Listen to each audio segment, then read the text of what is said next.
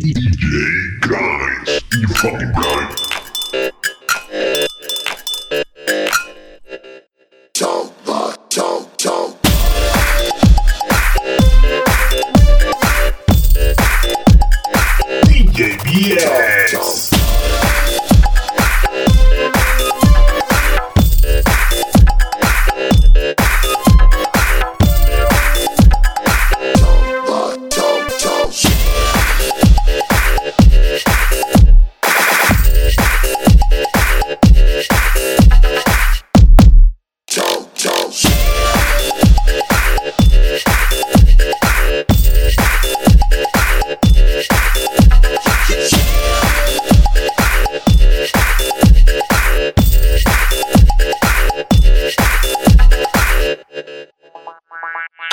Talk.